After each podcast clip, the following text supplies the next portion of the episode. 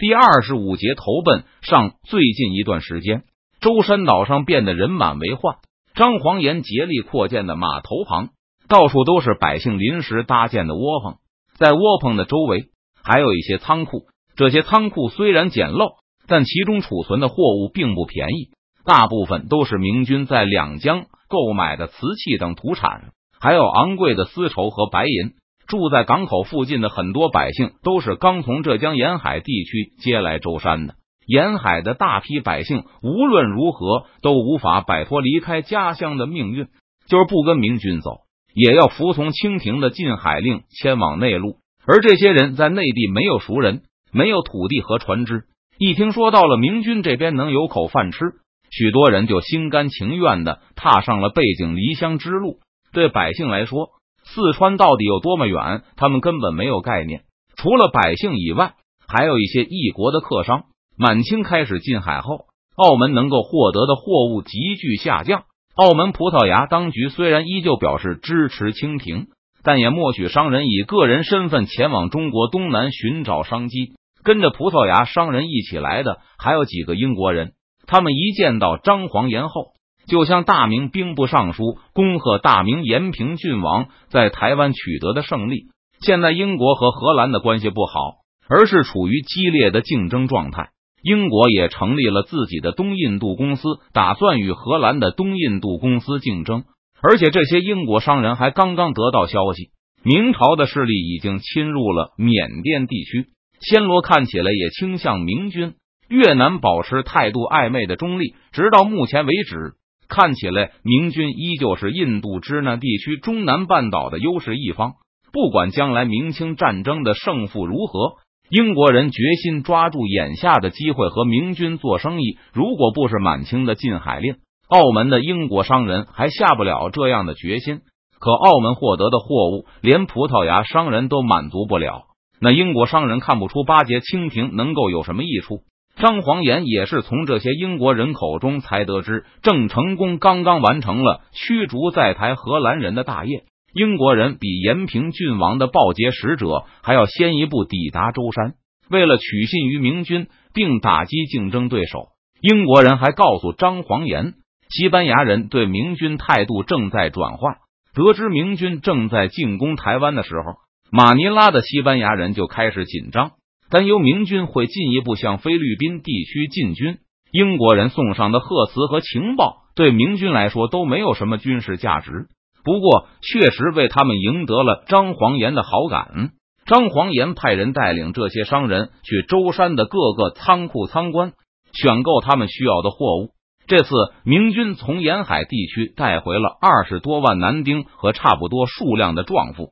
跟着这些青壮一起前来舟山的，还有老人和孩子。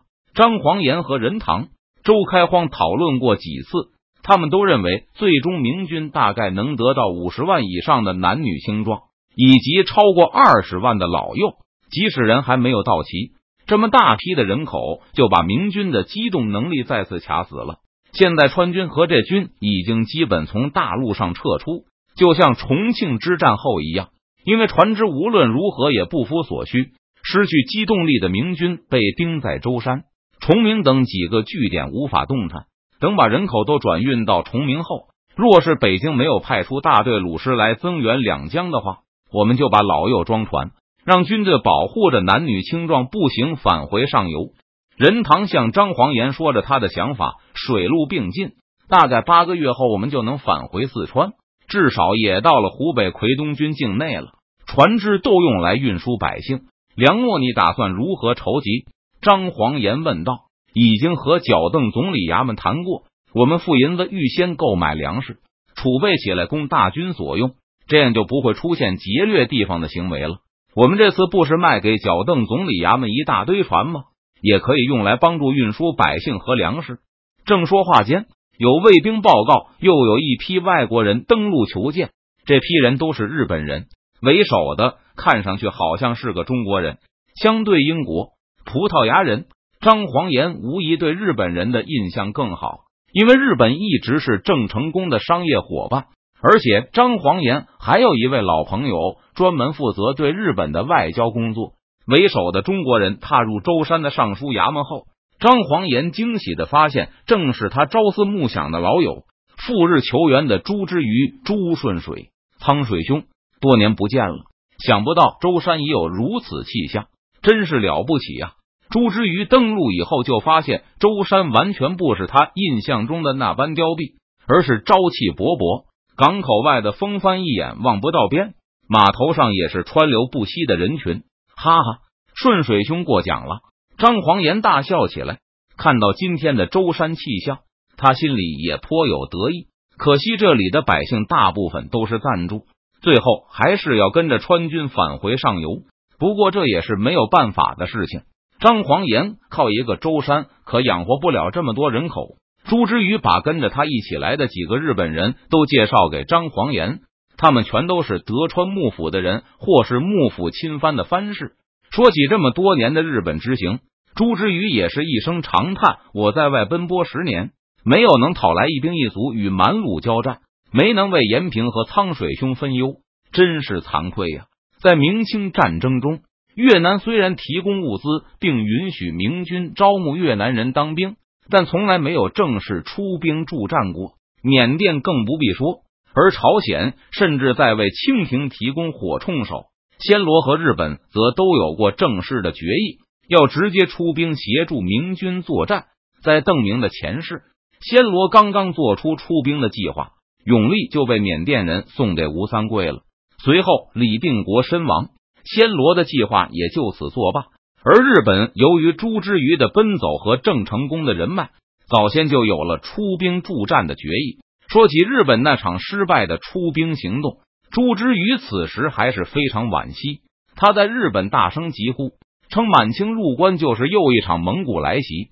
很多日本藩主和重臣都接受了这个观点。认为，如果不支援明朝的话，满清有可能会像蒙古一样尝试入侵日本。上次蒙古的入侵就导致了镰仓幕府的倒台，德川幕府并无意重蹈覆辙。上次郑成功出兵的时候，德川幕府就打算进行协助，但日本军队出海后遭遇了台风，被吹了个七零八落，据说还淹死了不少人。等郑成功退兵后，日本重新评估明清战争。认为南明经历了三王内讧后，已经是必败的局面。即使日本出兵，也不可能帮助郑成功扭转局面，因此就拒绝了朱之瑜的继续求援。当高邮湖一战的结果传到日本后，德川幕府感觉战争好像又出现转折，这次就派出使者跟着朱之瑜来舟山，打算重新评估南明是否值得支援。支援南明必然会触怒清廷。如果南明毫无希望的话，德川幕府当然不会赌上日本的安全。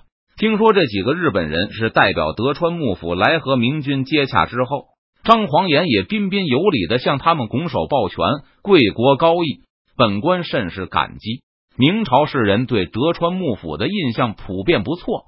当年丰臣秀吉入侵朝鲜，导致中国耗费巨资来与丰臣军交战，大批军人客死异域。听说丰臣政权被德川幕府消灭后，不少中国的士人都觉得出了一口恶气，也算是跳梁小丑的报应。而且德川幕府大兴文教，从中国购买儒家经典教化日本国民，这也给中国士人不错的印象，认为这又是一个仰慕中国文化、提倡汉学的政权。我们并不需要幕府出兵。几个日本使者说了一会儿。任堂就听明白，德川幕府对明清战争的前景十分忧虑。日本才过了些年太平日子，生怕会把自己卷进一场可怕的全面战争中。只要德川幕府允许我们的商船前去交易便可。迄今为止，明军和日本之间的贸易一直是郑家垄断的。现在舟山感觉有些不方便了，也希望能够开辟一条与日本贸易的航线。把内地的货物运到日本，换取大量的白银。张黄岩知道任堂这是替自己说的，犹豫了一下，也没有表示反对。这个要求被德川幕府的使者一口答应了下来。帝国的锁国策是为了防备海盗，既然贸易可以帮助中国获得军费，将军会很高兴能够帮上中国一点忙的。